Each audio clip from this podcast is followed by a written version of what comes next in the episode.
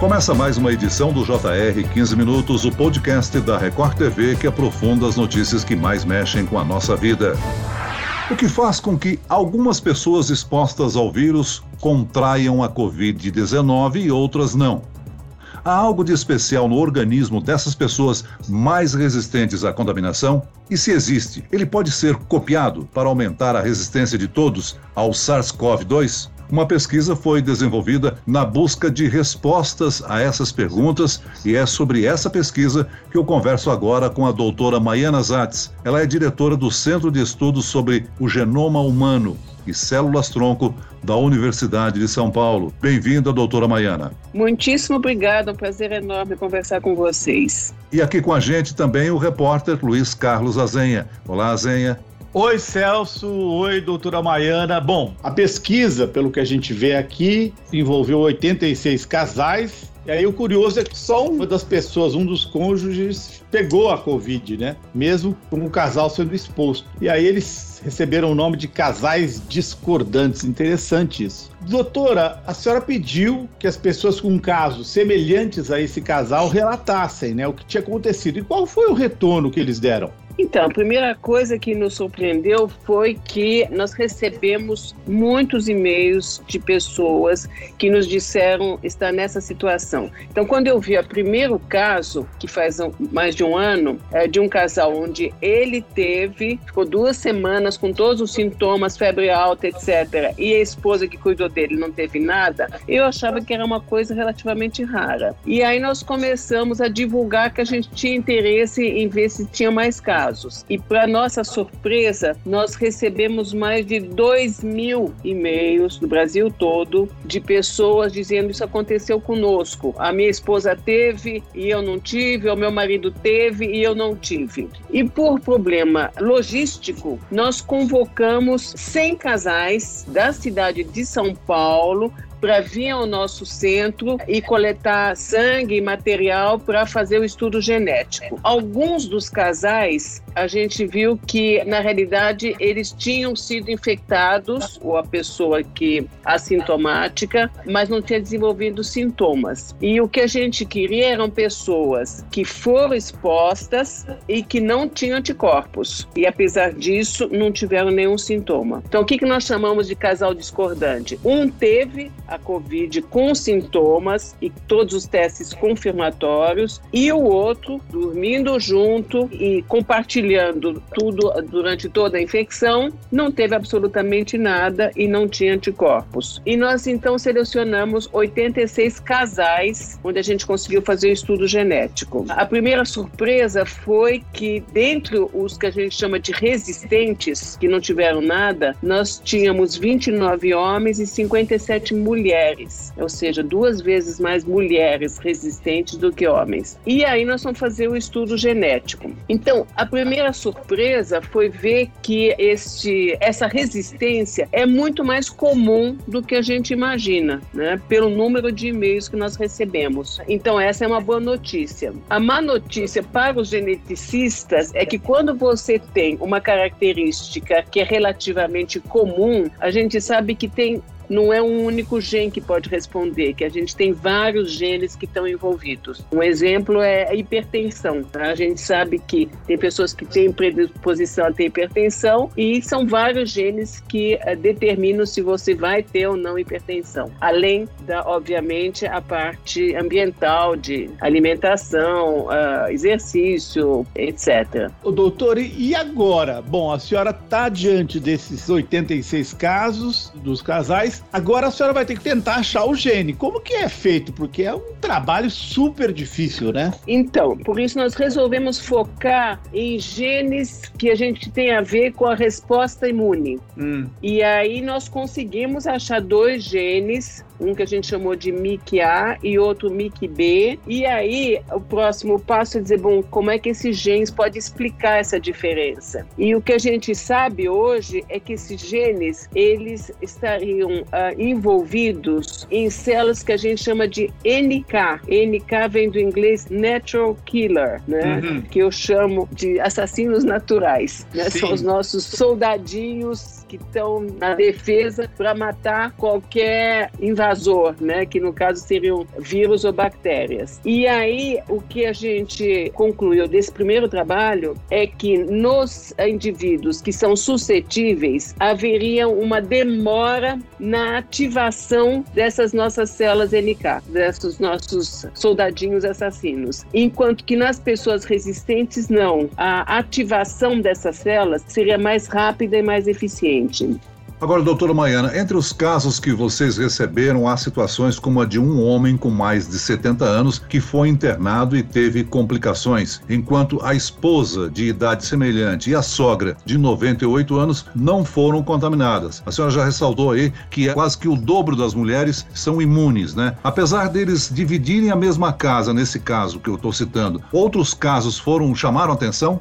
Muitos. Nós temos, nós, nós conseguimos ter amostras de centenários, inclusive uma senhora de 104 anos, que a filha foi infectada, moram juntos, a filha teve sinais clínicos e ela de 104 anos, a segunda filha, assim, ela teve um diazinho de febre 37. Só isso, não mais nada. E não tomou remédio nenhum, né? Então a gente vê que tem pessoas que são naturalmente resistentes. E essas pessoas que são resistentes, é, principalmente os centenários, eu digo sempre que eles aguentam qualquer desaforo do ambiente, até uma Covid-19. Então a gente quer muito estudar essas pessoas para saber quais são os mecanismos realmente que conferem a resistência e como é que a gente pode extrapolar isso para todo mundo. Né? Ô, doutora Maiana, mas agora então eu fico aqui, todo mundo que está ouvindo vai ficar pensando assim: como eu faço para estimular esses dois genes aí que fazem os assassinos naturais se mobilizarem de não ficarem dormindo, já saírem acordando e combatendo a Covid. É, então, Quanto é... tempo a gente vai levar para saber isso? É, é, aí já é uma resposta que é, vai, ser, vai demorar um pouquinho mais para a gente saber. Mas é, o que a gente pode fazer, aí você tem que ver várias estratégias para ver qual que é mais eficiente, né? Talvez as vacinas sejam mais eficientes. Mas o que, que a gente faz? Quando você acha um, um gene, uma variante genética, o primeiro passo é dizer o que, que essa variante genética faz. Então, no caso, essa MIC-A e MIC-B são responsáveis por moléculas, como eu falei, que ativam as nossas células, as natural killers, né? E aí você poderia uh, aumentar a, a concentração, a atividade dessas, dessas moléculas. Por exemplo, pessoas que têm diabetes e que então o gene que não produz insulina suficiente, você pode dar insulina para essas pessoas e elas vão resolver, vão controlar a diabetes. É um exemplo, né? Então Sim. é isso que você faz quando você descobre o que, que um gene faz e como é que você pode suprir o organismo daquelas moléculas que estão uh, faltando, talvez. Doutora Maiana, só para esclarecer, quando o cônjuge apresenta um estado imune ao coronavírus, eh, significa que ele foi contaminado, não apresentou sintomas ou ele não conseguiu contaminar essa pessoa? Então, a gente tem dois tipos de pessoas. Tem um que a gente chama de assintomáticos, que foram contaminados. E como é que a gente sabe? Você faz o teste do PCR, viu que ele teve contaminação e tem anticorpos, mas não desenvolveu sintoma. Esse a gente chama de assintomáticos. Agora, esse segundo grupo, que nós chamamos de resistentes, eles não foram contaminados. Ou se foram tão precocemente que você não consegue nem detectar sinais quando você faz tanto o teste do PCR, né? para ver se tem viremia, quanto dos anticorpos. Uma criança e um adulto têm o mesmo mapa genético? Não, a expressão dos genes vai aumentando com a idade, né? Vai, vai, mudando com a idade. E por isso, inclusive, a nossa surpresa com os idosos, né? Porque normalmente se sabe que o sistema imunológico ele se torna mais deficiente com a idade. E por isso que são as pessoas de idade seriam teoricamente de maior risco. E aí a gente vê que tem centenários que tiveram ou formas muito leves ou não tiveram nada. Né? Nós recebemos um, um e-mail de um senhor de 105 25 anos de Brasília, que além de estar super lúcido, ele disse: ah, minha filha foi, contaminada e eu não tive nada. Ô, doutora Maiana, dos resistentes, a senhora descobriu muito mais mulheres do que homens. Sim. A gente já sabe que a Covid mata mais homem do que mulher. Então a senhora está tentando alguma associação com alguma coisa que só as mulheres ou que as mulheres tenham mais? Sim, e nós estamos procurando isso. A gente quer entender por que, que as mulheres são mais resistentes. Como você lembrou muito bem, a gente sabe, já sabia antes, que uh, os, tem mais homens que são uh, infectados e que são hospitalizados, né, que têm formas mais graves do que as mulheres. Agora, nossa surpresa é ver essa desproporção, porque entre os que a gente viu de resistentes é o dobro. Nós temos o dobro de, de mulheres em relação aos homens. Para mim é a grande surpresa, né, doutor? Doutora, alguma sim, coisa sim. muito específica da mulher, porque o dobro é significativo estatisticamente. Sim, a gente não precisa nem fazer grandes estatísticas, né? Você vê que são duas vezes mais mulheres do que homens. Doutora Maiana, a pesquisa ainda é inicial e ainda não foi avaliada por outros cientistas para publicação. Mas pensando no futuro, o que, que essa identificação desses variantes ou dessas variantes genéticas pode render em termos de prevenção à contaminação ou tratamento da doença no futuro? Então, a gente quer, primeiro a gente eh, vai aumentar a amostra, a gente quer uh, coletar mais amostras. Uh, o nosso problema sempre é financiamento, né? Porque custam caro essas análises, por isso que a gente só fez de 80 86 casais, mas a gente quer continuar. Como eu falei, uh, o fato de você descobrir variantes e o que, que elas fazem para proteger vai poder abrir caminho para novos tratamentos. É isso que a gente gostaria. E a gente também não sabe se isso poderia ser válido só para a Covid-19 ou para outras pandemias que possam aparecer no futuro. A gente espera que não, mas a gente tem que estar preparado para isso. Ô, doutora, a senhora falou aí das mulheres resistentes, aí é uma pergunta completamente de leigo, né? Essas mulheres são mães. Interessa a senhora pesquisar os filhos dessas mulheres resistentes para ver se o comportamento do MIC A e do MIC B é igual neles? É, nós estamos levantando esses casos todos, que normalmente quando uh, eles nos escrevem, eles dizem, ah, na minha casa meu filho teve, minha filha não teve, enfim, a gente tem esses dados todos, nós estamos levantando uh, nesses e-mails que a gente recebe. Agora, o que a gente sabe é que quando são crianças, é muito mais raro, né, você ter crianças infectadas. Agora, em adolescentes e filhos adultos, não, mas nós estamos levantando isso também. Ô, doutor, e qual é o próximo passo da pesquisa? A senhora falou que tem dificuldade de financiamento. O que, que a senhora quer fazer agora com esses resistentes?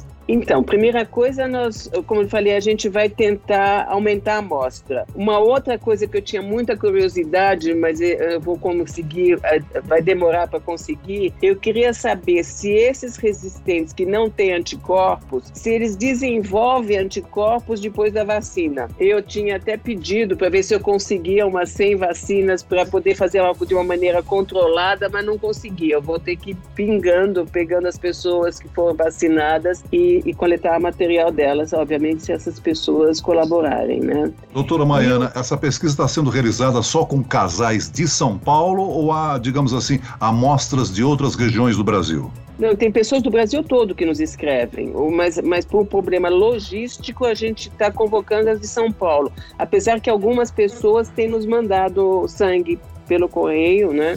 Mas algumas, ah, ah, alguns testes a gente pode fazer, outros não. Outros você precisa ter a coleta fresca uh, para poder realizar. Então, um outro estudo que a gente quer fazer, é, que é um pouco mais a longo prazo, mas, mas que pode nos dar respostas importantes, é o seguinte: hoje a gente consegue, a partir do sangue, eu consigo derivar no laboratório qualquer tipo de linhagem celular. Então, posso pegar sangue do Celso, de, de você, do Azenha, e no laboratório eu reprogramo as suas células e posso fazer qualquer tipo de linhagem celular. E posso fazer então célula pulmonar, célula muscular, célula neurônios. Então nós vamos pegar uh, principalmente dos centenários, nós vamos reprogramar as células desses centenários no laboratório e vamos infectar com o, o vírus. Inclusive a gente quer fazer com as diferentes variantes e ver como é que se comporta, por que, que elas são resistentes, né? Ou por que, que afeta mais um tecido do que o outro. Uh, e isso também pode nos dar respostas interessantes. Esse estudo com sangue no laboratório, não na pessoa, né, doutora? Não, no laboratório tem que ser laboratório de segurança máxima. Nossa, esse assunto é extremamente interessante. Precisaríamos de mais tempo para discorrer sobre ele, né? Nós chegamos ao fim dessa edição do 15 Minutos. Agradeço a participação e as informações da doutora Maiana Zatz, diretora do Centro de Estudos sobre o Genoma Humano e Células Tronco da USP. Obrigado, doutora. Obrigada a vocês, foi um prazer enorme conversar com vocês. E agradeço a companhia do repórter da Record TV, Luiz Carlos Azenha. Azenha, Obrigado, Celso. Obrigado, doutora Mariana. Esse podcast contou com a produção de Homero Augusto e dos estagiários David Bezerra e Larissa Silva. Sonoplastia de Pedro Angeli. Coordenação de conteúdo Camila Moraes, Edivaldo Nunes e Luciana Bergamo. Direção de conteúdo Tiago Contreira. Vice-presidente de jornalismo Antônio Guerreiro. E eu, Celso Freitas, te aguardo no próximo episódio. Até amanhã.